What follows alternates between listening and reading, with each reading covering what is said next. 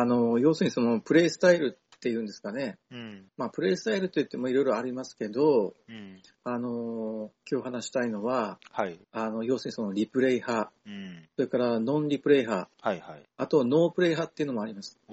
ええまあいろいろありまして、うん。まあ要するにその一つのゲームを何度もプレイするのか、うん。あるいはあの、いろんなゲームに手を出して、うん。まあ大体1回ぐらい、はいはい。そのゲームを、うん、やる人、いろいろいると思うんですよね。うん。う。うんん。で、中には、あの、プレイもせずに、まあルールを読んで、うん。あの、っていうのもはいはいはい。中にはあるっていうのを僕はあの、テーブルゲームズインザワールドかな。うん。で、一度そういう記事を取り上げていて、はい。うん、で、それを読んだ記憶があるんですけどう、ん。うん。で、ちょっとそれぞれの、あの、プレイスタイルについてちょっと考えてみたいんですけど、ううんん。で、まずですね、あの、リプレイ派。うん。うん、リプレイ派っていうのは本当にそのやり込みっていう感じですよね。そうですうね。ん、一つのゲームをもう愚動者のように、うん。うん、もうやり込むと。うん。で、やり込まれるタイトルっていうのが割とその、なんていうか、特定できるような気はするんですよね。うん。う、うんん。まあまあ、あの、一般的にやり込まれていることの多いタイトルっていうか、はいはい。うん、まあ、ボードゲームやってる人多いので、うん。あの、どこで何やってるかね、たくさんやってる人いてもわかんないですけど、うん。うん。と、例えばその、昔だったらあの、プ一昔前のプエルトリコとか、うん。うん、アクアイア、うん。ううん。ん、とカタン。はいはいはい。まあ、この3つ、アーカープって言って、うん。うん、あの、繰り返しプレイするのに耐える、うん。うん、有名なタイトルですよね。そうですね。うん。うん。で、最近だと、まあ、ドミニオンとか、うん。うん、あとやっぱりあの、アグリコラ、そうですね。うん、うん。多分あの、ここ最近で最もヘビロテというか、うんやり込みタイトルといえばアグリコラ、はいはい。うん、じゃないかなと思うんですようね。ん。うん、なんかあの、相当もう、やり込むともう、1セット、2セットを超えて5、5セット目、6セット目とか、うん。もうボードやカードが擦り切れて、ああ、そういうことね。うん、はいはいはい。そうそうそう、う、うんん。ひたすらやり込むと、うん。もうもう何千試合っうん。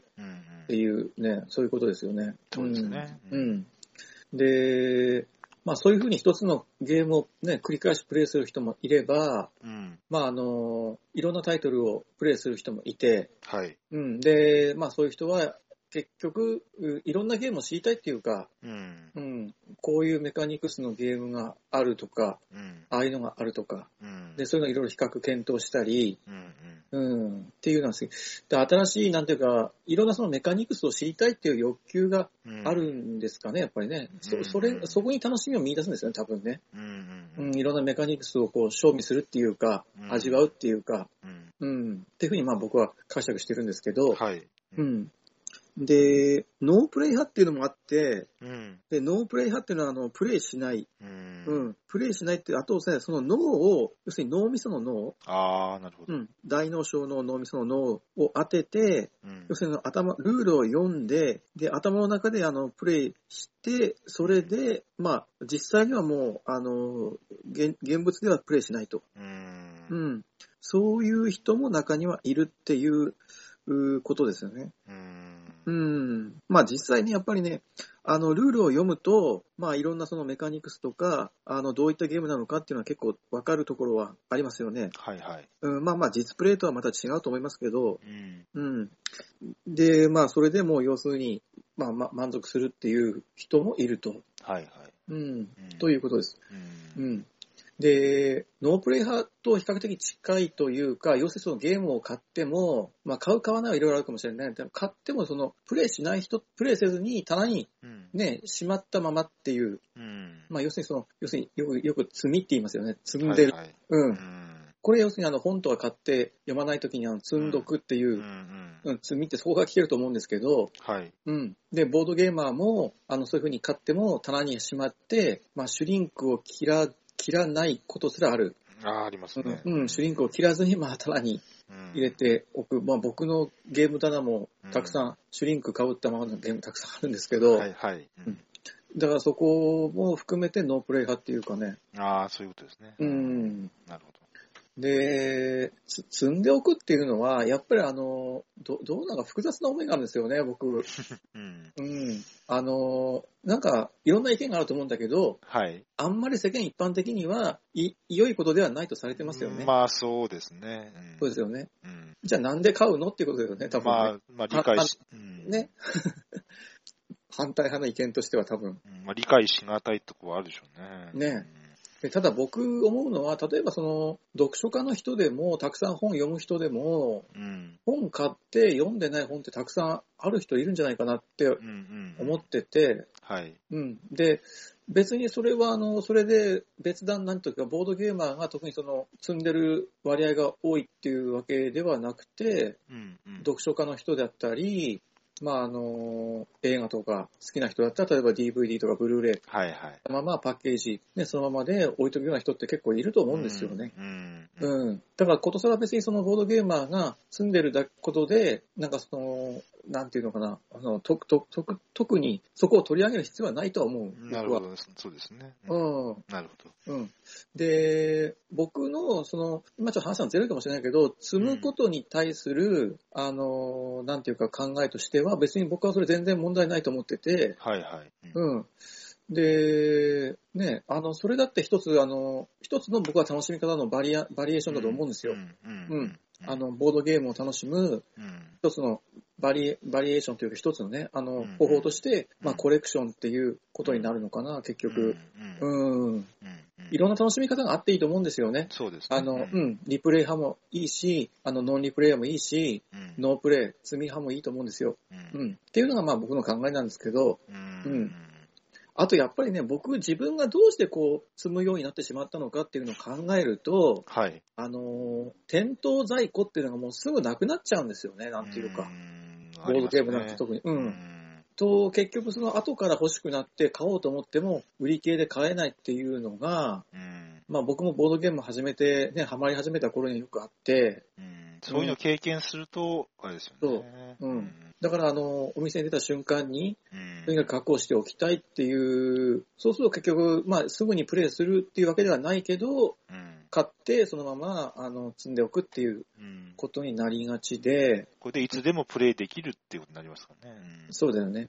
うん。うん、うん。特にそのボードゲームの場合、その、なんていうか、流通在庫が常に安定供給されているっていうの、状況がなかなかうん。少ないような気はするんですよね。そうですね。うん常にっていうことじゃなくて、あの、まあ、発売された後とか、あの、再販された後とか、そういう時期的に非常に限られるような、うん。うん、気がしてて、はい。うん。うん、まあ、その辺も関わってくるのかなと、うん。うん、うん。思ってます。でね、あの、じゃあ、最後に、例えば僕とか松本さんはじゃあ何派なのかっていうあ話もちょっとしたいんですけど、あ。はいはい。うん。で、自分は、僕はね、本質的にはリプレイ派、本当はリプレイ派なんですよ。はいはい。だからたくさんこんなボードゲーム持って、何を言ってるんだという 言われそうなんですけど、はい。僕は本質的には気に入ったタイトルだけを、まあ何度もプレイしたい人間なんです。実は。うん。ええ実は。実は、あ、多分そういうイメージはあんまりないような気がする。まあ、うん。ただ実質的には、あの、ノンリプレイ派ですね。うん。うんうん。例えばどのタイトルも結構1回、2回、3回ぐらいしかやってない。うん。ただ結構プレイしたタイトルは多いというか、うん。ろんなゲームやってるっていうことで、実質的には、あの、ノンリプレイ派になったなって思ってます。うん。うん。で、やっぱりなんでその、そうなるのかっていうと、まあなかなか僕の周りのプレイヤーの人たちが、うん。同じゲームを何度もプレイしたいと思う人が少ないっていうのは一つあります。うん。環境はありますよね。だって、それが本とそうそうかそう CD とは違うところですよね。あ違うところだよねうん。うん。うん。うん。多分そこが一番の、あの、大きな要因かな。うん。うん。今の、今のボードゲームってすごくよくできてできてると思ってて、はい。大体基本的に結構よくできたゲームって、本当にその、ね、あの、最初の1回2回ってやるごとにだんだん面白さがね、うんあの、少しずつ増えてくるっていうか、うん。うん、うん、そんなあの、すぐに全貌が見えるような浅いものばっかりじゃないと思うんですよね。うん。うん。うん。だから5回とか10回とかやると、その時に応じて違ううーゲームの深みが見えてくるようなうん。気もするし、う。うんん。で、そう思ってるうちは、僕はリプレイ派、本質的なリプレイ派なのかなっていうふうにも思ったりもしてるんですけど、うんなるほど。うん。で松本さんどうですか？何派になる？自分でう。んでも多分、リプレイ派ではないっていうのは言えるかなと思いますね。うんうんその、ある一つのゲームについて、うん。こう、攻略したり、考察したり、うん。得点効率がこの作戦だとどうこうみたいな、うん。で、こう何度も何度もプレイしてっていう気には、基本あんまそういうところ気にはならないんで、ああ、なるほうどね。ん。なんで、それってまあ、なんやろ、全否定してるわけでもなんでもなくて、うんなんかそれよりは、うん。なんかもっと横断的っていうか、うん。あの、うーん、は博物学的って言ったらおかしいんかな。要するに、あの、このゲームはこのゲームからのこう、とここの要素が似てるな、ここは違うなとか、そういう、もっと横断的にこう見てでうん。楽しみたいっていう部分があって、ああ、なるほどね。で、だから、あのもしかしたらハットさんよりもこう繰り返しやりたいっていう欲はもっと少ないかもしれないですね。ちょっともしかしたら。ううんんあの、ああ、なるほど、こういう仕組みか。あ、ここは、ここはちょっと他には、自分の知ってる限りではここは新しいな。でも、ここ、ここの部分はまあよくあるやつだよね。とか、まあ、一通り分類して、うんうん、つったら、じゃあ次の新しいゲームっていう側面が強い気がしますね。うん。そうだよね。うん結構松本さんと一緒にゲームしてると、割と松本さんは、そういう風にね、あの、この部分のこのルールは、あの辺に似てるとか、勝手に、うん、そうです。うん、影響をこの辺をか彷彿とさせるみたいな感じのことをよくおっしゃってるんで、うん、そういう、そういう目線だよね、多分ね。うん、こうなんかで、うん、そうですね。うんまあ、そういう意味でノンリプレイ派なんだろうなと思いますね。うんノンリプレイもやっぱり面白いよね、でもね、たくさんいろんなゲームやって、うん。こんなゲームあるんだ、こんなゲームあるんだっていうのが分かるのも、うん。すごくその、知的に興奮のある楽しみだと思ううし、んうん、だからそういう、あとまあ、ものと収集的なコレクションっていう意味で、だからノーノーリプレイ派の部分はあるかもしれないですね。うんうんんまあど、これが、これを何回このゲーム立てるかわからんけれども、まあ、他の、他の人の手に渡るぐらいな自分が入手しようみたいなとことかね。ああ、なるほどね。はい。まあ、あとやっぱりあの、ゲームができる時間っていうのはやっぱり非常に限られてるし、うん。その限られてる時間の中でやりたいゲームが全部できるわけじゃないから、当然そうですね。うんそね、それに比してあまりにもたくさんのゲームが発売されるし、うん。今までに発売された全てのゲームをね、あの視野に入れるととんでもないことになるんで、うん。やっぱりどうしてもそれはつ積みっていう、ね、つ積むしかないっていう状況もまあ生まれ得るのかなっていうう。ん。ううんん。あと、まあ、実際に、その、まあ、収納、買ってそれを置いとく、そういう環境が自分の生活環境であるかどうかっていう、はいそこもありますよね、当然ね。なるほどねうん。うん。あの、積みたくても積めない方もおられるし、当然。ああ、そうだね。うん。うん。空間的なうん。要因もありますし、ありますね。う。うんん。まあ、いろいろあの、プレイスタイルありますけど、はい。まあ結論としては、あの、皆さん自分のね、あの、納得のいく形でボードゲームを楽しまれるとうんいいんじゃないかなっていうのはもう最終的な答えにはなると思いますね、僕は。いろんな楽しみ方があって、自分が理解できないようなものも含めていろんな楽しみ方があって、それは、あとうん、それぞれ尊重して押し付けないっていうんでいいとそ思うんですよね。うそうそうですよね、やっぱりね。うん。では、あーじゃあ松本さん、今日の5タイトルまず、ざっとお願いできますか。はい。うんと今日の5タイトルは、まず、ブレイキングアウェイ、はい、えー、ポテトマン、はい、えー、ゴーストフォーセール、はい、えー、カステイエールス、はい、あと、ディシュタウファーはい。の5つです。あ、はい。なるほどね。はい。じゃあ、まあ、あなるほどね。今回僕がプレイしないタイトルも結構ありますけど、まあ、うんうん手に回ってどういうゲームなのかはい。いただこうと思いますけど、うん。じゃあ、まず1タイトル目からお願いできますか。はい。ブレイキングアウェイですね。うん。えー、なんで取り上げたかっていうと、まあ、えー、ニューゲームズオーダーから日本語版、うん。日本版が、えー、ゲームマーケットで出たということでえ、えっ、と、取り上げます。で、はいブレイキングアウェイは、もともと1991年うん。ですね。えっ、と、うん20、ん ?24 年前か？そうですね、24年前、うん24年前ですね。はい。えっ、と、ふ2人から9人、うんうん。えーですね、えー10歳以上60分から90分、結構時間かかります。うん。で、えーっと、ギークレーティングは390票入って7.37。うん。7点、7点以上あって、スポーツゲームでレースゲームとしては、すごく高いと思います、ねなるほどレーティングで。はい。えっ、と、デザイナーがハリングトン・ジョン、ジョン、ジョン・ハリングトンっていうふうになってます。えっ、と、フェンディッシュゲームズっていう、もう本当に、えーこれもともとは同海外の同人みたいな、えーところから出てて、えーうんで、私もそこから直で、えっ、と、個人輸入で買った覚えがありますね。パブリッシャーで、パブリッシャーが買えるんだ。たえー確かそのはず、ちょっとあの、違ってごめんなさい。えーうん。そんな古いゲームでも。うん。うんで、私はそうやって買った覚えがあります。で、うんうん。で、今回それをニューゲームズオーダーが、えーっと、えーコンポーネントもしっかりした感じにして、もともとはペラペラな紙みたいなボードなんですけど、はいそ。れもこうしっかりしたボードにしてこう出すってことで、あの、うんおーそこをついてきたかっていう感じで、うん個人的には感心したんですけども、えーうんついてきてない。で、えーっと、ブレイキングアウェイは、えーっと、自転車レースのゲームですと。はい。で、えっ、と、自分が 4, 4人の、4台の自転車からのチームを持ってまして、で、ええこれのス、えっとスプリントレースっていうか、えっ、と、あれは1周、2周半ですね。えっ、と、トラックを2周半ですね。うんうんで、えっ、と、1周目と2周目と最後のゴールライン、はいこの3つチェックポイントがあって、そこで、えっ、と、それぞれのチェックポイントごとに1番目に通過した人が10点、2番目の人が9点、3番目の人が8点っていうふうにして、こう、点数がもらえると。ああ、なるでほど。、で、で、チーム全体で何点もらもらえたかっていうんで、それを合計して一番多い人が勝ちということです、ね。あはい。はいはいで、えーっと、このゲームはレースゲームなんですけども、えーっと、うんダイスを使わないし、なんか手札もないと。うん。これがすごいところですよね。じゃあ、うん。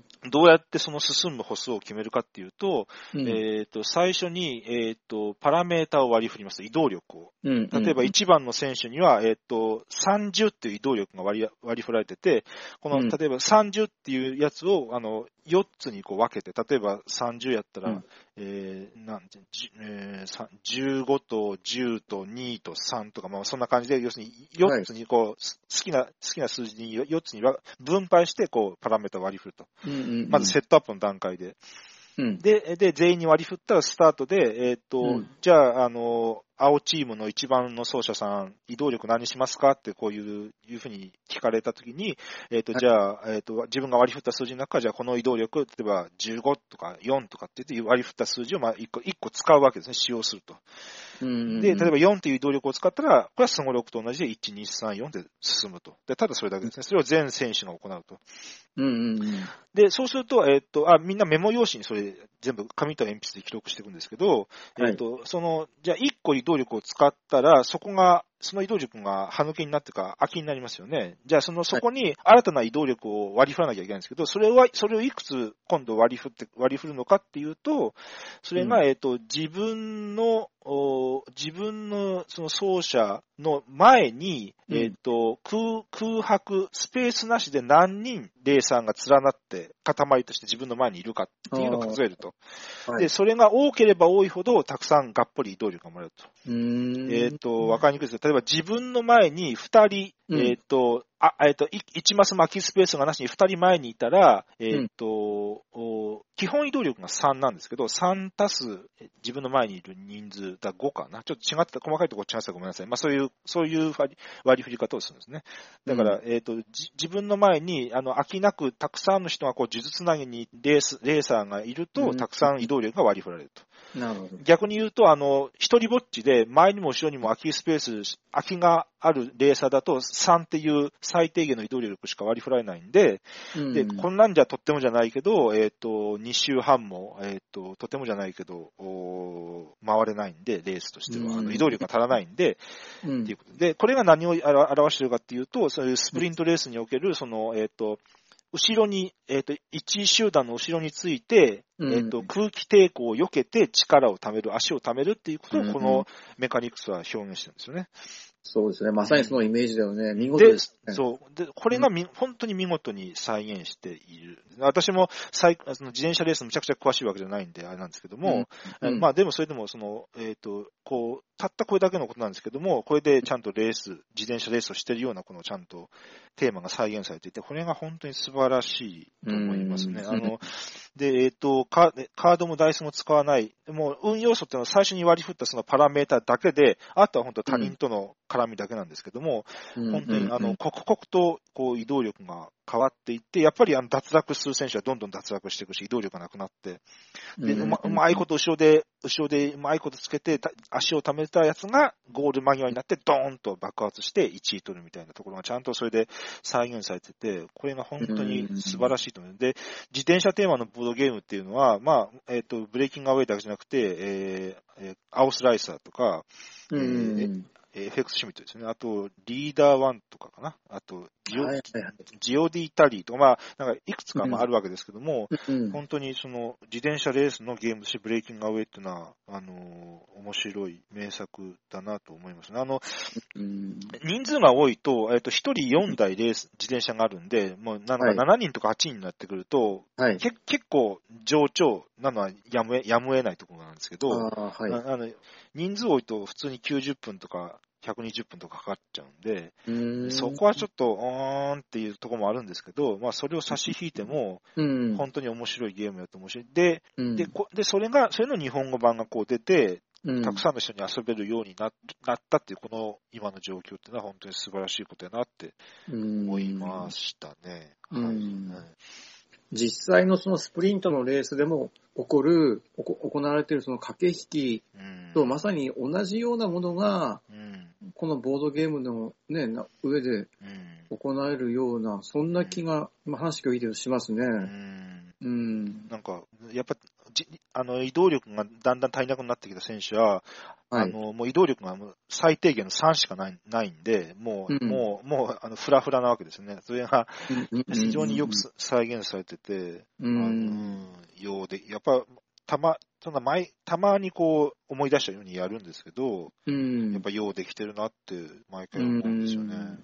すごいよね、やっぱりね、そのテーマにしたものの再現性がうんしっかりゲームとしても完成されてるし、うんうん。なかなかスポーツゲームってね、あの、うんまあ、鬼門だみたいなこと言われて。だと思うよね、僕もね、確か実に。際少ないですしね。そう。うん。ってなんか中で、水と油な気がするよね、スポーツとゲームって。うんそ、の、なんていうか、どう、どう再現するの、そね、スピード感があるわけでもないし、そうう。ん、っていう中でブレイキングアウェイはシンプルですけど、うんうん本当によくできてるとうん。思うんで、うんうんで、うん、あの、で、で、で今まではその海外の同人みたいな本当にマイナーなパブリッシャーだったんで、知る人ぞ知る人。これも、私、これも私も他の人が、えっ、と、ゲーム会で立ってるのを見て、あ、これはなんだろうっていうんで、しあの、買った口なんですけど、うんそういう口、そういうなんか、口コミみたいな感じやった、知る人ぞ知る作品みたいな感じだったんですけど、それがこう、こう表に出てきたっていうのが一個、すごいことだなと思いますね。えーと、では2タイトル目。はい。えー、ポテトマンですね。はい。はい。えーと、ポテトマンはですね、えーと、基本情報がギュンタ・ブルクハルトですね。うん。一応、あの、連名でウォルフガング・レーマンという方の名前、連なってます。はい。えーと、ツォッホですね。ツォッホ・バーラング。2013年、2年前ですね。うん。えーと、2人から5人、10歳以上40分です。うん。で、えーと、374票ギークで入っていて、6.67というです。うん。うん。えーブルックハルトってことで、えー変わったトリックテイクということですね。うんうんで、えっ、と、ポテトマンはラウンで何が変わってるかっていうと、マストノットフォローだってことですね。すでに場に出てるスートはうん。出せないってことですね。はい。で、えっ、と、そうじゃないスートで出さなきゃいけないということですね。はい。まで、マストノットフォローと。うん。で、マストノットフォローっていう仕組みは、うん。いろいろ洗礼があるかっていうと、うん。そうでもないと思うんですよね。あぜあの、うん私も全然、星の数ほどあるトリックテイクの中の一部しか知らないんですけど、うん。マストノットフォローで、こう、評価もある程度定まってる作品って少ない気がしますね。うん。で、他は多分彼女と彼ら、ある、まあ、うんで彼女と彼らもあれマストノットなんで、うん。えーまあ、それぐらいかなと思いますね。ちゃんとこう、うんある程度評価が定まってるものって。うんで、えっ、と、ポテトマンは、あートリックを取って、えートリックを取った人が、えっ、と、うん何のスートで勝ったかっていうんで、その得点カードをもらえるんですよね。全部ランクの分布が微妙に違ってると。あはい。ですよね。で、赤のカードは、こう、たちょっと全体的に高い方のランクの数字になってて、ええっ、と、黄色のカードは、こう、全体的に低い方のランクの数字になってるんだうんうんうん。だから、で、えっ、と、確か、えー、あれですよね、一数と関係なく、数の大きい人が勝ちじゃなかったかな。ごめんなさい、ちょっと今、お記憶頼りに、記憶頼りに言ってますけど、うん。確か黄色のスートで勝つのは難しいんだけど、だけども黄色で勝つとその分得点が高いカードが、えっ、と、もらえるはずだったと思いますけど、うん。はい。そういうあの、各スートごとにランクの分布が違うっていうのも一個、あの、うー特色やと思いますね。うん。まあ、あの、それこそ7つの紋章、7つの部族とかもそうでしたけど、うん。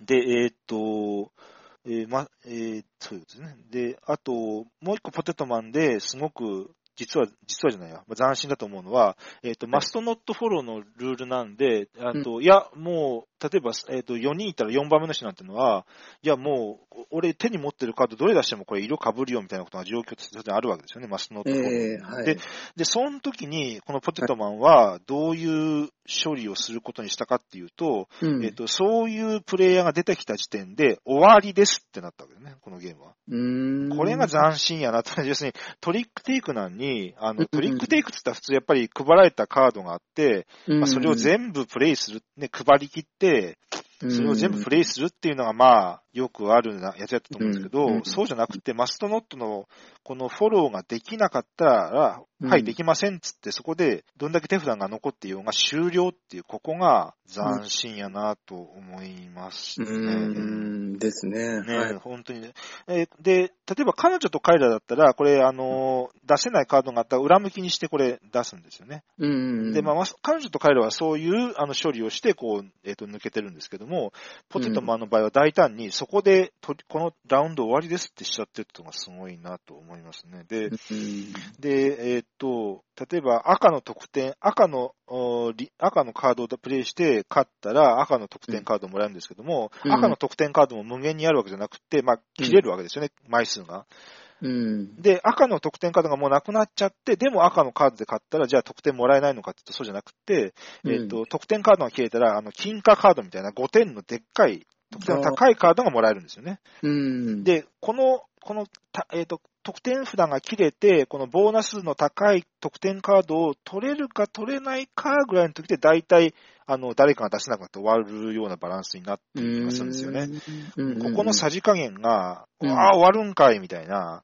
うん、そ、そこが、そこが、あの、まあ、えっ、と、何やろ、そこを、そこをと嫌いだっていうトリックテイカーの人もいると思うんですけど、あの、あのただ、ここはすごい斬新だし、あの、斬新、ただただ物珍しいだけじゃなくて、ちゃんとドラマチックにゲームになってるんで、うん、あ、の、いや、これもすごいな。だから、マストノットフォロー以外にもそういう、えっ、と、見るべき斬新なところが他にもいくつかあって、うん。で、面白いゲームだと思う。あと、えっ、と、5人プレイだと、えっ、と、うん誰か1人は色被って出してもいいんですよね、これ。えっ、と、マああ、はいはい。で5、5人は5人で面白くって、要するに、誰かが色被って出したら、もうそれ以降の人は色被って出せないわけですね。もう、あだ要するに、えっ、と、うん1人だけしか色被って出せないから。はい。だだからそこ、5人は5人でまたちょっと、プラスアルファでまた違ったちょっと絡みがあって、なるほど。うん。そういうのも含めて、うん。たまに出してやりたくなるゲームです、個人的には。ねはい。うん。うん。な感じですけどね。うん。まあ、まあそうですよね。マストノットフォロー。マストノットフォローってどうなのかな？うん。うん。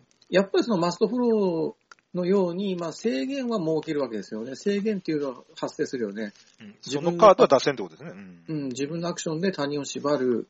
ですね。うん。他人の行動で自分の行動が縛られるっていうのは一緒なんだよね。うん。黄色のカード出したらもう他の人は黄色のカード出せんってことね。うん。そうだよね。うん。で、そこをちょっと、あの、このゲームは、あの、得点札ともその色がリンクしてるっていうのもあって、うん。うん。まあそこが結構ちゃんとゲームになってるんですよね。マスのところで、うん。うん、色と得点札がリンクしてるから生きてくると。うん。うん。勝ち、勝ちにくい色の札は得点が高いそうそうそうそうそう、ねうん。ああとあれですね、だ大事なこと、あの、ポテトマンっていうのがいまして、ポテトキラーっていうのがいまして、えっと、うん。赤いカードの一番高い16、17、18やったかな？一番ハイカードの高い3枚がポテトキラーなんですよね。で、これ出しゃ勝てるんだけども、実は、えっと、一番弱い黄色の1、2、3がポテトマンで、で、えっと、ポテトキラーとポテトマンが同時に出せた場合はポテトマンが勝つっていう。まあ、これ自体は非常にたよくあるアンチョコ、アンチョコっていうか、まあ、単純な算数組じゃないけど、あの、単純な構造なんですけども、まあまあ、これも一応、えっ、と、劇的な、あの、えっ、と、なんていうか、い一時、一時、一助買ってると思いますね、これ、そうだよね一応、一応タイトルにもなってますしね。うん。そこはしっかりくさびとして、うん。ゲームにね、打ち込まれてるね。そうですのねね、いいアイデアだと思いますよね。で、ポテトマンで勝つってことは黄色のカードで買ったってことなんで、高い得点のカードがもらえるんで。なるほどね。そうですね。なるほどね。うん。あんまりその、取り手取り手っぽくはないっていうか、まあな何をトリックテイクっていうかってまた一人一人違うんで、うんだからトリックテイクじゃないだろ、これはっていう人もいるかもしれないですよね。う。。うんだから単純にその色、同じ色がどうのこうのっていうね、まあスートとかランクとか難しいことは使わないでも、うん普通のカードゲームとしてもね、楽しめる、うん結構間口の広い、うん、そうですね。ブルックハートの、ううんん、タイトルだと僕いうのが僕の印象ですね。うん。親しみやすいと思います。うんそうそうそうそう。だから間口は広いと思うよね。こういううんポテトマンっていうタイトルで、ちょっとひょうきんなキャラクターが前面に押し出されてるアートワークっていうのはね、うんルールもそんなに難しくないし、そうですね。はい、えーと、じゃあ、あ3タイトル目。はい。えー、ゴースト・フォー・セールですね。はい。えー、ゴースト・フォー・セールはですね、うんこれは、あーアッキトッカですね。うんはい、アッキトッカってのは、デザイナー集団っていうはい言い方でいいですかね。はい。はい。えー、アッキトッカは、そのたくさん作品があるわけではなくて、うん。えっ、と、数、数えるほどしかないですね。えっ、と、うんコムニと、うん。ゴースト・フォー・セールと、あと、ハンスからエジチアああ、はいはい。ですね。うん。はい。ああと、えっ、とですね、レオナルド・ダ・ヴィンチっていうのがありまして、ああ、はい。これ私、あの、絶賛積んでるんですけども、まあ、これも一回やらなならんですけど、うん。まあ、そ、コムニ、エジチア、ゴースト・フォー・セール、レオナルド・ダ・ヴィンチ、うんもう。それぐらいですかね。うん。はい。うんっていう佳作ですですけどね。うん。ゴースト・フォー・セールは、えーっと、2007年ですね。ワッチャゲームですね。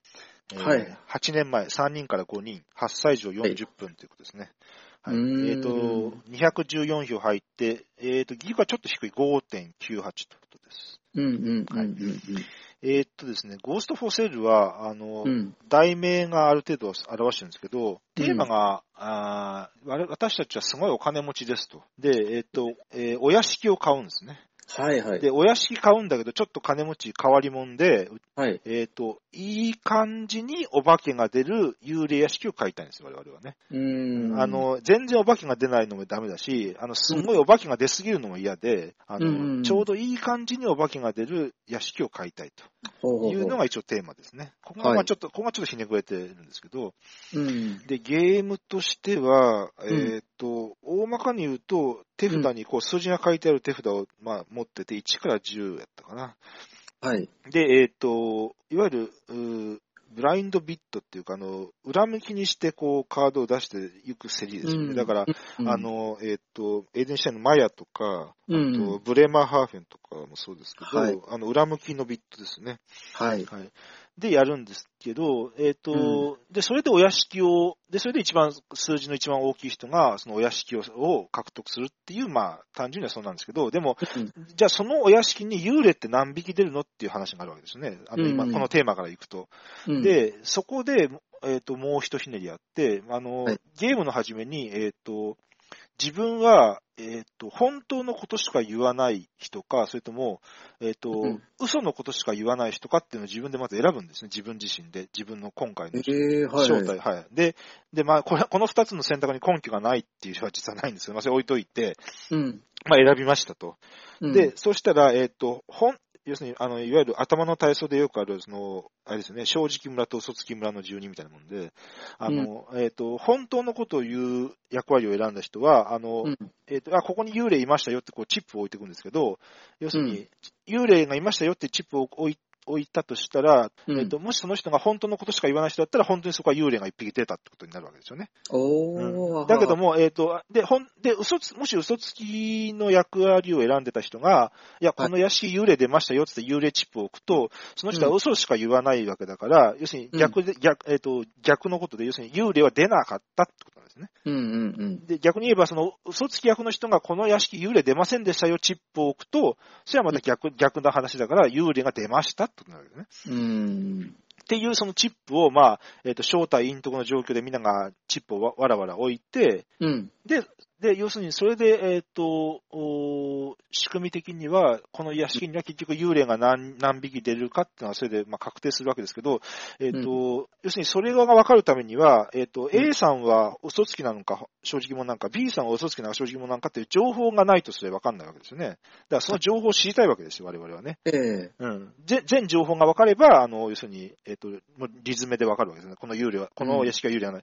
で、その情報を、要するにこの人は嘘つきか本物か、どっちを選んだんだっていう情報を、えっ、と、競りで獲得すると。ああ、はい、ここ、ここですよね、ゴースト・フォーセルの大事なところは。えっ、と、そういう正体隠匿の情報を得る、得ないを競りにしたっていう、情報を、えっ、と、競りの材料にしたっていうところが、ゴースト・フォーセルの冒険的なところだと思いますね。で、えっ、ー、と、それで競りで買った人が、えっ、ー、と、まあ、細かくは言わないですけども、えっ、ー、と、ある一部分の情報、あの、要するに A さんは嘘つきでしたとか、B さんは本当、うん、本物、本当のことしか言わない人でしょっていう一部分だけ情報がわかるんですよ。あの、えっ、と、競りで勝つとね。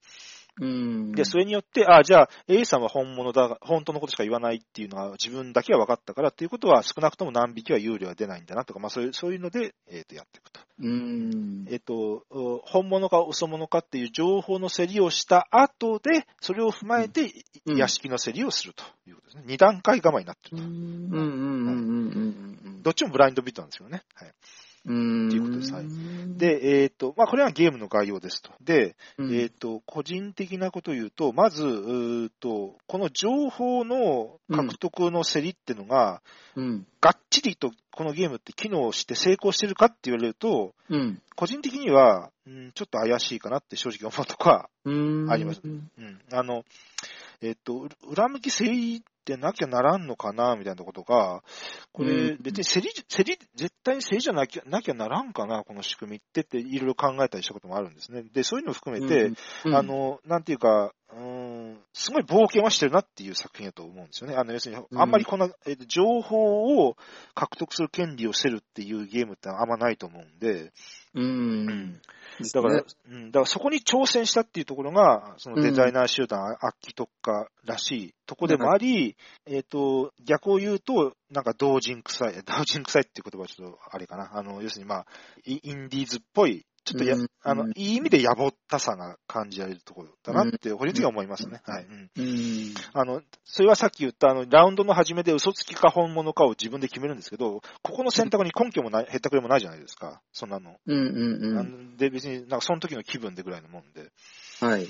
あと、えっと、最初のラウンドで、えっ、と、4枚だけカードを、あの、前半ラウンド、後半ラウンドなんですけど、後半ラウンドで使うように4枚だけ、あの、うん、カードを、えっ、と、ちょっと、あの、使わ、使、これはこう、この4枚後半ラウンドで使いますっていうんで、あの、ちょっと、一時的に保管しとく処理があるんですけど、これも、そんな4枚、保管、4枚だけちょっと脇に置いとけって言われたってよ、そんな選べ、選べって言われてもなって、まあ、ここもなんか、結構根拠として曖昧な部分で、そういうちょっと、細かい部分で爪の甘さが見えなくもないんですけど、ただ、あのー、そういう、なんていうか、あんまり他のゲームがやったことないところにメカニクスとして挑戦してるっていう意味で、ゴーストフォーセルっていうのは、うん、あの、すごい気にする、気になるタイトルなんですね、個人的に。ああ、なるほどね。うんうん、これ、あの、要するに、ホワッチアゲームって、ね、あの、今、今年例えばエッセンだったら日本とかシニョーリエを出した、うん、うん、去年の、ね、春秋戦国とか、ですね、マデマデイラとか、マデイラ、うん。もうかなりの重量級を最近連発しているメーカーなんだよね。うん、そうですね。あの、これがちょっと前に、こんな割と中量級以下ぐらいの、ライ割とライトなセリゲー出してたんですね。そうですね。だから、もうファッチアゲームっていうと、本当にあの、うん、バスコダガモもそうやけど、あの、本当に正方形のあの、うん、で、ボードもごっちゃごっちゃしてる、うん、あの一瞬がある、ね、うん、あのイメージが強いんですけど、ゴーストフォーセルは全然箱も小さいですね。なんか、うん、だからあのイメージとはまた違いますよね、本当にね。そうだね。まあ、で、やっぱり、ちょっと独特な誠意の感じではしますね。こういう話聞いてると。うん、そうですね。うん、さすが既得かって感じですかね。うん、で、要するに、えっと、えー、情報の誠意の部分で、あの、うん、あこの競りのカードってこれ使い切りなんですよ。あの、戻ってこないです。なんで、うん、情報の競りでたくさん積み込めば当然全情報が分かって、もう、どの幽霊屋敷が価値があるか、この幽霊屋敷が価値がないかっていうのが全部分かるんですけど、要するにそこで、えと、リソースを使っちゃうと、肝心の屋敷に積み込むだけの、えっ、ー、と、正のリソースがないっていう、まあ、そこ、なるほど、そこでジレンマを作ろうとしてるんですけど、はい。まあ、それが 100%成功してるかどうかは、ちょっとまた、皆さんやややって判断してみてください。うん、まあまあ、秋とかがやりたかったのはこういうことなんだろうなっていうのはちょっとなんかね、見えてくる。うん、うん、なるほどね。うん。まあ、例えばその、そうですね。だから、要するに自分は情報何もわかんないけども、他の人のプレイングを見て予想して、はい、で、自分は、あの、せあの前半の整理をつかなかった有り余るリソースを使って屋敷を勝ち取るみたいな、そういう方法もなくはないのかなって、まあ、いろいろ考え出すと、ね、いろいろ、そういう、う考え出すと面白い作品でもあると思うんですよね。うん今これは結構入手なんですかねこれ、そんな簡単ではないですよね。ああ、なるほどね。今、えっと、今、マーケットプレイス、ギークの見てるんですけど、一応、あの、出品は1個だけありますね。ああ、そうなんですか。うん、で、まあ、1個だけしかない、ちょっとそんな簡単には手に入んないかなっていう気もしない。なかなかいいゲームだと思うんでね、これも、日本版とか出ると面白いなとか思ったりもしましたけど、はい。はい、はい。はい。えっ、ー、と、では、4タイトル目いきますか。はい。うん、えー、4タイトル目は、カスティエールスですね。はい。ちょっと、あの、変わり種を入れましたけど、はい。えっとですね、カスティエールスって、まず、あの、正確に言うと、カステで、うん、イエールス、イエールスのえっ、ー、と、絵だけ、絵だけちっちゃいんですね、カタカナで。カスティエールスってことですね。あ、はい。はい。で、えっ、ー、と、これな、なんですかっていうと、まず、あの、スペインのカタルーニャ地方で、あの、人間の塔っていうのがあります。はい、あの、はい、行事で、伝統行事ですね。こう、あの、人間、人間だけでこう、なんていうか、こう、下の人、支えの土台の人がこう、なん、いて、で、その上にこう、なんていうか、と人間の塔を作っていって、確か一番上はなんか子供とかね、あの、あの人が上に乗る、なそういう世界の気候番組とか、まあいろいろそういう番テレビとかで画像を見たことがある人もいると思うんですけど、えっ、と、あの人間の塔をカステイって言います。カステイ。あはい。で、カステイエルスはその人間の塔の構成員というか、その人間と塔を形成しているその人のことをカスティエルスと言いますと。ああ、そういうことです。はい。っていうのがまず言葉の説明ですね。はい。で、えっ、ー、と、それがゲームになりましたあの人間の塔がゲームになりましたってことですね。なるほど。はい。だけども、えっ、ー、と、これはデザイナーは実は国津屋ですと。はい。ね、はい。で、パブリッシャーがデビ、デビ、えっ、ー、と、ちょっとマイナーなメーカーなんで、あんまり見たことないかもしれないですよね。あの、えっ、と、2人から4人30分8歳以上ってことですね。えっ、ー、と、ギークは123票入って5.68ということです、はい。えっ、と、カスティエルスは、あのーうん、もうテーマが人間の塔ですので、もうまんまそれで、えっ、と、コンポーネントとしては、そういう人の絵が描いてある、うん、結構分厚い木のコマが大量に入ってますと。うんうん、80いくつやったかな？はい。で、えっ、ー、と、えー、その木のコマは1とか2とか3とか数字と、あと、えー、青色とか黄色とか服の色、色と数字がまあ要素としてコマには書いてありますと。はい。で、えっ、ー、と、人間の塔を、その木のコマを実際にこう、縦に立体的に積み上げて塔を作っていくんですけども、あの別にこれは、えっ、ー、と、バランスゲームでも、えっ、ー、と、何でもなくって、うん、あの、えー、同じ色の人で、しかも、うん、えっ、と、数字を小順に、あの別に、間は空いててもいいんですけども、とにかく、だんだん大きい数字になるようにして、こう人間の塔を作っていかなきゃならないと。はい。で、えっ、と、そういう塔を作れば作るほど、得点になりますよっていうのが基本的なところですね。はい。うん、うんですので、えっ、ー、と、ケルトの、まあ、国茶なんでよくあるんですけど、ケルトの変形みたいなもんで、まあ、あの、同じ色で照準でこう、人間の塔を作っていきましょうってことですね。うん。ですと、はい。で、えっ、ー、と、えー、その、昨日、自分の手前にあった袋からコマ引くか、はい、えっ、と、すでに引いて、自分の手前に空いてるマイストックの中からコマを選んで、人間の塔を作るか、うん、うんもしく、っていう、まあ、この二つはまあいいんですけど、もう一個特徴的なアクションがあって、これが国津らしいと思うんですけど、うん、えっ、ー、と、要するに、今のルールを聞くと、あの、えー、あれですね、えっ、ー、と、最初に高い数字ばっかり引くと、えー、それってすげえ不利じゃんって、一見す、一回聞くと思うんですけども、そこがやっぱり国津はちゃんと高いコマは、高い数字のコマは高い数字のコマなりにちゃんと序盤でも、えっと、使い道があるようにちゃんと工夫してあって、それが何かっていうと、えっと、アクションの3つ目の選択肢で、えっ、ー、と、うん、例えば6の駒が自分マイストックになりますと。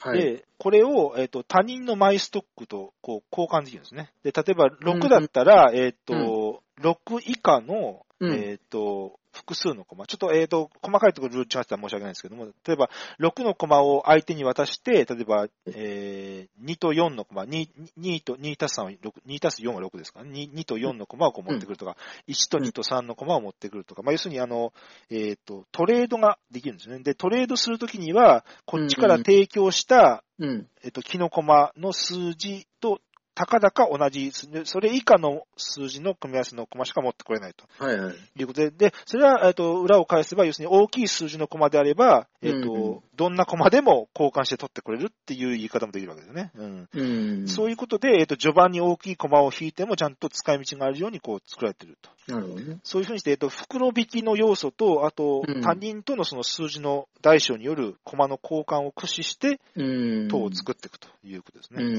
はい。なので、え、っと、基本は袋引きなんで、まあ、かなり正直運の要素は強いんで、そんな、あの、うんうん、たえっ、ー、と、タクティカルなゲームではないと思うんですけども、うん、えっ、と、ただ、あの、全然運ゲーではなくて、あの、うんうん、適度に選択肢はあり、ね、あと、えー、あと、えっ、ー、と、これ、人間の塔のコマ作るときは、あの、他の人から何色か見えないようになってるんで、うん、えっ、ー、と、あの人、確か赤色の塔のコマ取って塔作り始めたよなとか、だったらちょっとこれから色被るとまずいよなとか、まあそういうちょっとカウンティングの要素もあったりとかして、うん、あの、実はあの、適度にファミリーゲーム内の考えどころはあるゲームだと思います。で、えー、っと、メカニクスからして別にキノコマである必要は特にないんですけど、別にカードでもいいっちゃいいと思うんですけども、まあ、テーマの再現も含めて、まあ、あの、かなり分厚い頑丈な、こう、キノコマを、こう、積み上げていくっていうのは、まあ、えっ、ー、と、まあ、プリミティブなファンも含めて、はい、あの、まあ、あれはあれで、あの、正解なのかなって、個人的には思ってますね。うん、そうですね。はい。なとこですかね。うん。うんルールは非常にシンプルで、とにかく照準で、同じ色でっていうことで、うん。ただ、あの、要するにあの、木のコマがよくできてる、ますよね、やっぱね。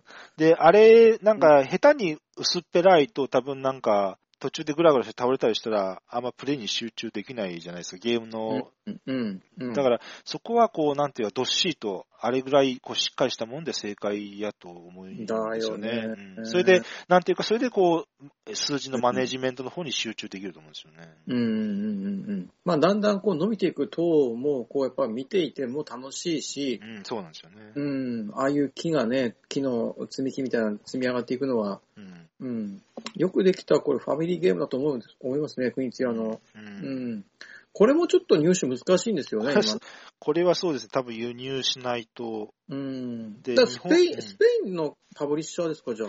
これ、うん、ちょっとごめん。どういうどう、うん、そうなのかな？ごめんなさい、ちょっと。確かでもあんまり有名、大きなの、アメリカとかイギリスとかドイツとかそういうとこじゃないよね。そうです。あなんか聞いたことあるっていうメーカーではないです。マイナーなメーカーだと思うんですね。うん。結構こういうゲームはなかなかね、埋もれてしまいそうだな。再販のね、チャンスにも恵まれずに。そうですね。うん。うん、まあ本当、国一やっていろんなところから実は出してて、まあこれも、そんなとこですね。うん、なるほどね。だからまあ、あの、まあ、なかなか機会ないかもしれないですけども、まあ、一度やられてもいいと思います、ね。はい。はい。はい、えーと、じゃあ5タイトル目、最後ですか、お願いします。はい、えー、最後ちょっと大物ですけど、D スターファーですね。はい。えーと、ね、やっぱりとうとう取り上げるのかみたいな感じなんですけど、うん、えーとですね、D スターファーは、あハンスですね。えっ、ー、と、まず、うん、えっ、ー、と、アンド・シュテディングですね、デザイナーが。うん、うん、で、シュテディングっって何作った人ですかっていうと、シュテディングっていうのは、シュテディングってデザイナーが好きな人も結構いると思うんですよね。あの、うん、まずやっぱハンズ・テウトニカーですよね。はい。はい。あと、なんていうかこう、うん、メカニクス好きにはたまらないものを持ってるデザイナーでもあると思うんですよね、個人的には。あの、うん、えっ、ー、と、他にもフィレンツェとか、これペガサスですけど、うん、あの、えー、レンガを積んでたですね、塔で。あと、うん、えっ、ー、と、ファイブポイント、メイフェアかな。あと、ファランクスからハート・オブ・アフリカとか、イタリアとかありますね。あはい。はい。あと、コッゲ。ですね。ああ、コッケね。コッケですね。はいはい。うん、あとですね、えー、ニュルンベルグ。はい。ニュルンベルグは本当に名作だと思います。はい。まあ、こういうなんか、こう、な、な、どう表現したら骨太っていうか、なんか、ドイツゲームっていうか、そういうのをたくさん出してる人っていうイメージが私はありますし、はい。これの2014年、去年の作品ですね、シテティング。で、はい、えっ、ー、と、ハンスから出てると。で、うん、2人から5人、13歳以上90分とですね。えっ、ー、と、915票入って7.29っていう高いレーティングです。はいで、D スタッファーはこれを今更何を言うんですかって話もあるんですけど、やっぱり取り上げないわけにもいかないなと思うんで、えー、まあエリアマジョリティが基本なんですよね。6つ地域があって、今回はこの地域とこの地域で決算が起こりますよってなってて、で、そこにこう一番コマを置いて勢力が強かった人は1位が何点、2位が何点っていう、まあよくあるエリアマジョリティなんですけど、うんうん、えっ、と、まず、それ、そのエリアマジョリティが非常にミニマリスティックだってことですね。えっ、と、1ラウンドで、まず1人が3アクションしかないと。はい。えっ、ー、と、コマを補充するか、コマを置くかの3アクション。うん、で、えっ、ー、と、ゲームの後半ならまだしも、最初の方は3アクション全部コマを置くっていうのは多分無理だと思うんですね、コスト的に。ああ、はい。置けて2個やと思うんですね、多分ね。あのたくさんコマ払わなならんので。うん、なので、そういう1個か2個置くっていう、この、それでエリアマジョリティをやるっていう、この、ここまでここまで、なんやろ、こう、絞ったエリアマジョリティってあんまりない気がしますね。ああ、はい。うん、はい。えー、とにかく1ラウンドで3アクションしかないと。で、5ラウンドあるんで、全体でも15アクションしかないと。はいはい、これがすごいところだと思いますね。うん、で、えっ、ー、と、コマを置くにはコストを支払わなきゃいけないんですけど、そのコマ、コスト、支払うコストもそのなんか置くコマで支払うというですね。で、えっ、ー、と、えー、詳しくはですけども、ちょっとマンカラ的な感じですね。あの、置いたところから時計回りでこう、ポチョポチョポチョってこう、コマを置いてって、はい。で、で、えっ、ー、と、ラウンドの終わりにいくつか回収で戻ってきて、で、それ、で、それもちゃんと計算に入れて、こう、マネジメントしていくということですね。うん、うん、はいはい。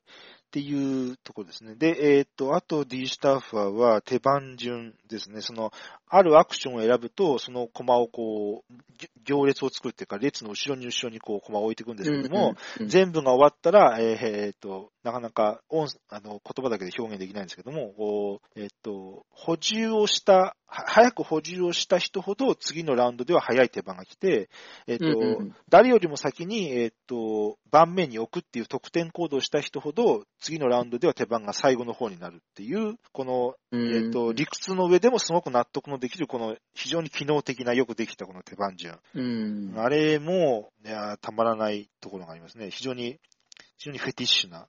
そうですね。綺麗さを感じます、個人的に。うん、はい。で、えー、っと、あと、D スタッファーは大量の特殊効果のこういう宝箱っていうかタイルがあるんですよね。えー、で、えー、っと、えー、基本のアクションは1ラウンドで3アクションしかないんで、うん、とにかくこの途中途中ゲームで獲得する宝箱のこの特殊能力、あのコストが多大になるとか、うんぬんとか、こういうのをこう、どういうタイミングで使っていくかっていうのが一個肝やと思います。うん、で、この、えっ、ー、と、えっ、ー、と、ゲームの仕組み自体はすんごい絞って絞って、うん、でその代わりに大量の特殊タイルをばらまいて、で、これを、それを拾いながらやっていくっていう、えっ、と、実はこれは最近よくあるフォーマットで、なんかそれの本当一つ代表作というか走りのような気も個人的には知ってます。あの、例えば、えっ、と、ポルタニグラとか、まあまあそうですけども、えっ、と、あと、うん、グランドオスレホテルも結構そんな感じがあるとかあるかな。要するに、あの、えっ、と、メインの仕組みはすんごい、えっ、と、極限まで抑えてあって、その分、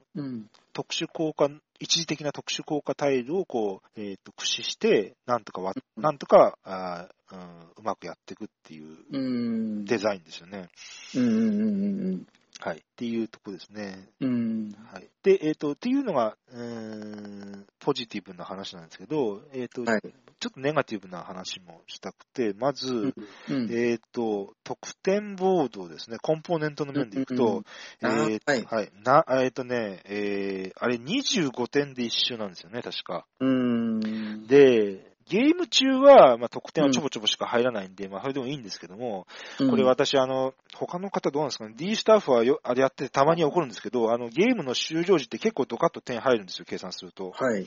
で、その時に、うん、あれ25周すると25点チップをこうもらってくるんですけど、うん、あの、ちょっとバタバタしてると、うん、え、ちょっと待って、あれ？さっき得点入った分の25点チップってもらいましたっけ？みたいな。うん、えー、いや、どうだったかな？つっても後から計算できないし、うん、え、でも俺、もうちょっとこれ点数入ってるはずだったんだけどなえ、もら忘れてないかなとか、そういうなんかちょっと、なんかゴニョゴニョゴニョってなったことが少なからず私あって、うん、で、なんでこれ得点ボード25点のこんなちっちゃいのにしたのかなっていうのがちょっと気になる点第1個ありますね。うん、はい、あの、あと私は個人的には、えっ、と、自分がタック立てるときは、あの、はい、えっ、と、最後の得点計算前に全部得点チップに換算し直してやってますね。あの、そあのなんか最後の最後でなんかそういうなんか事故るのが嫌なんで。うん。はい。で、嫌だよね。うん、そう、なんか最後の最後でそんななんか嫌じゃないですか。なんかもやっとして。うん、うんなんで、なんでこの得点ボーナスしたんかな、だとか、うん、あと、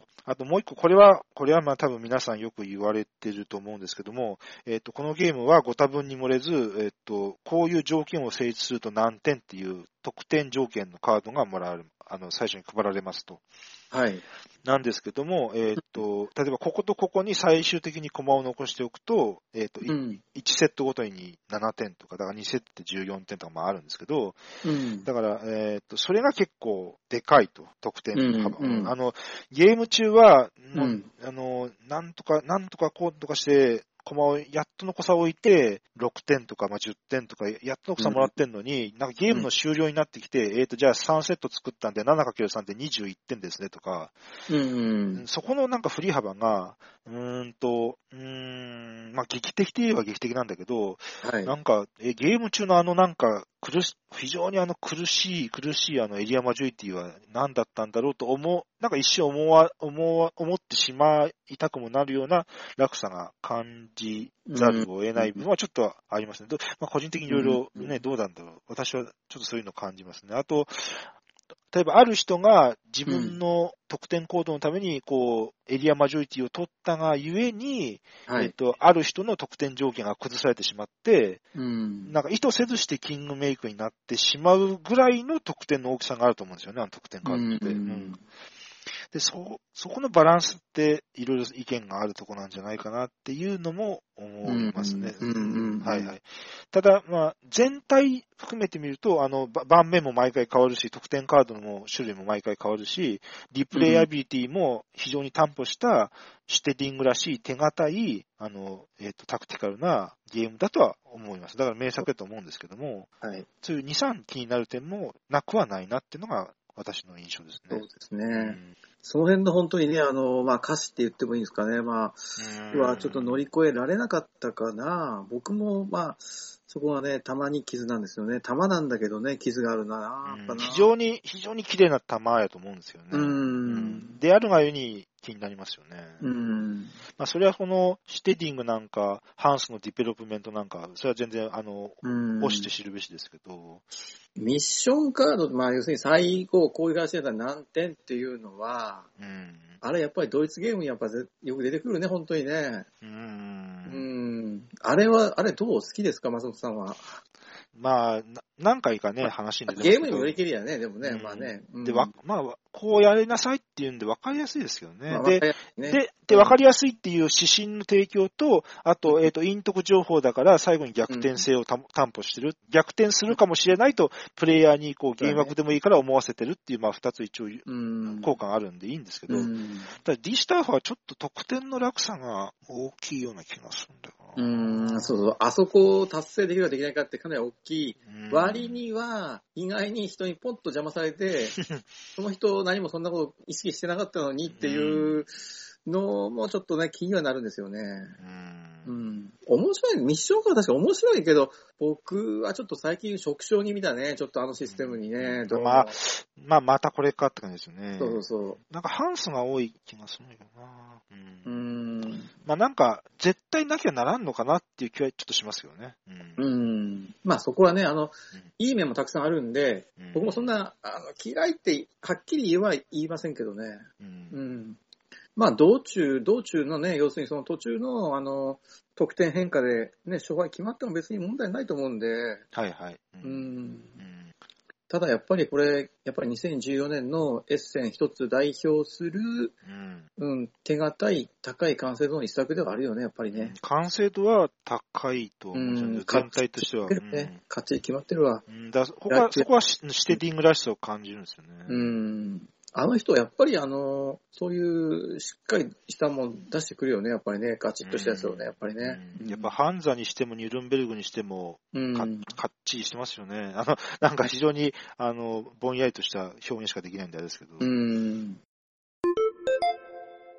はい、えっ、ー、と、じゃあ今日も5タイトル紹介していただきまして、えっ、ー、と、じゃあ最後またお互いのゲーム会、はい。主催してるんで、その告知で締めようかなと思うんですけど、うん、うん僕はね、まだちょっとあの、これが12月25日。ですね。ええー、の予定なので、えー、ちょっと1月の予定は立ってないので、はいはい。えー、ちょっとパス。ああ、はい。ええー、松本さんどうでしょう、じゃあ。はい。えっ、と、そうすると、うん、お1月、来年1月の話ですね。そうすると。はい。えっ、と、来年1月、2016年1月の富山万有クラブは1月の16日ですね。はい。1, 1月16日の土曜日。うん、えー、9時半からと、ちょっと変えました。9時半、あんま早くてもしょうがないんで、えっ、ー、と、うん、9時半から夜9時までっていう形で、えっ、ー、と、はい、場所は変わんないです。えっ、ー、と、富山県総合体育センターで、うん、ごめんなさい。えっ、と、今回は2階ですね。2階の第一研修室になります。うんえはい、参加費500円、入退室自由、無料駐車場200台ほどあると思います。で、えーえー、皆さんお時間あったら来ていただければと思います。えー、1月16日ですね、土曜日です。はい。はい。はい。じゃあ、ということでね、また、あの、皆さんね、ゲーム会にぜひ足を運んでください。はい。はい。はい。えっ、ー、と、じゃあ、今日も長々とお話、どうもありがとうございました。はい、失礼いたしました。はい。はい。どうも失礼いたします。どうも。はい、失礼します。はい。